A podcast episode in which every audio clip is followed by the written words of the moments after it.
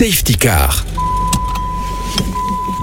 Petite pluie, abat grand vent. Tonnerre de midi, amène la pluie. En fuyant la pluie, on rencontre la grêle. Bon ok, je ne vais pas vous faire toutes les citations en rapport avec la pluie dont vous l'aurez compris, nous allons parler aujourd'hui.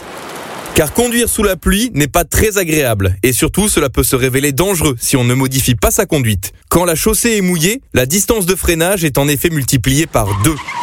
Le risque d'aquaplaning augmente et cela même si votre véhicule dispose des derniers équipements de sécurité type ABS et ESP.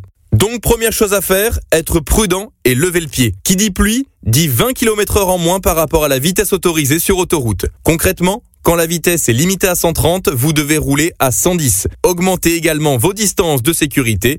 Deux bandes blanches de la bande d'arrêt d'urgence, c'est le minimum. Enfin, dernier conseil. Avant de partir ou lors d'une pause, vérifiez régulièrement l'état de vos essuie-glaces, de vos feux de croisement et évidemment de vos pneus. Mais bien sûr, pas question de vous mettre la pression.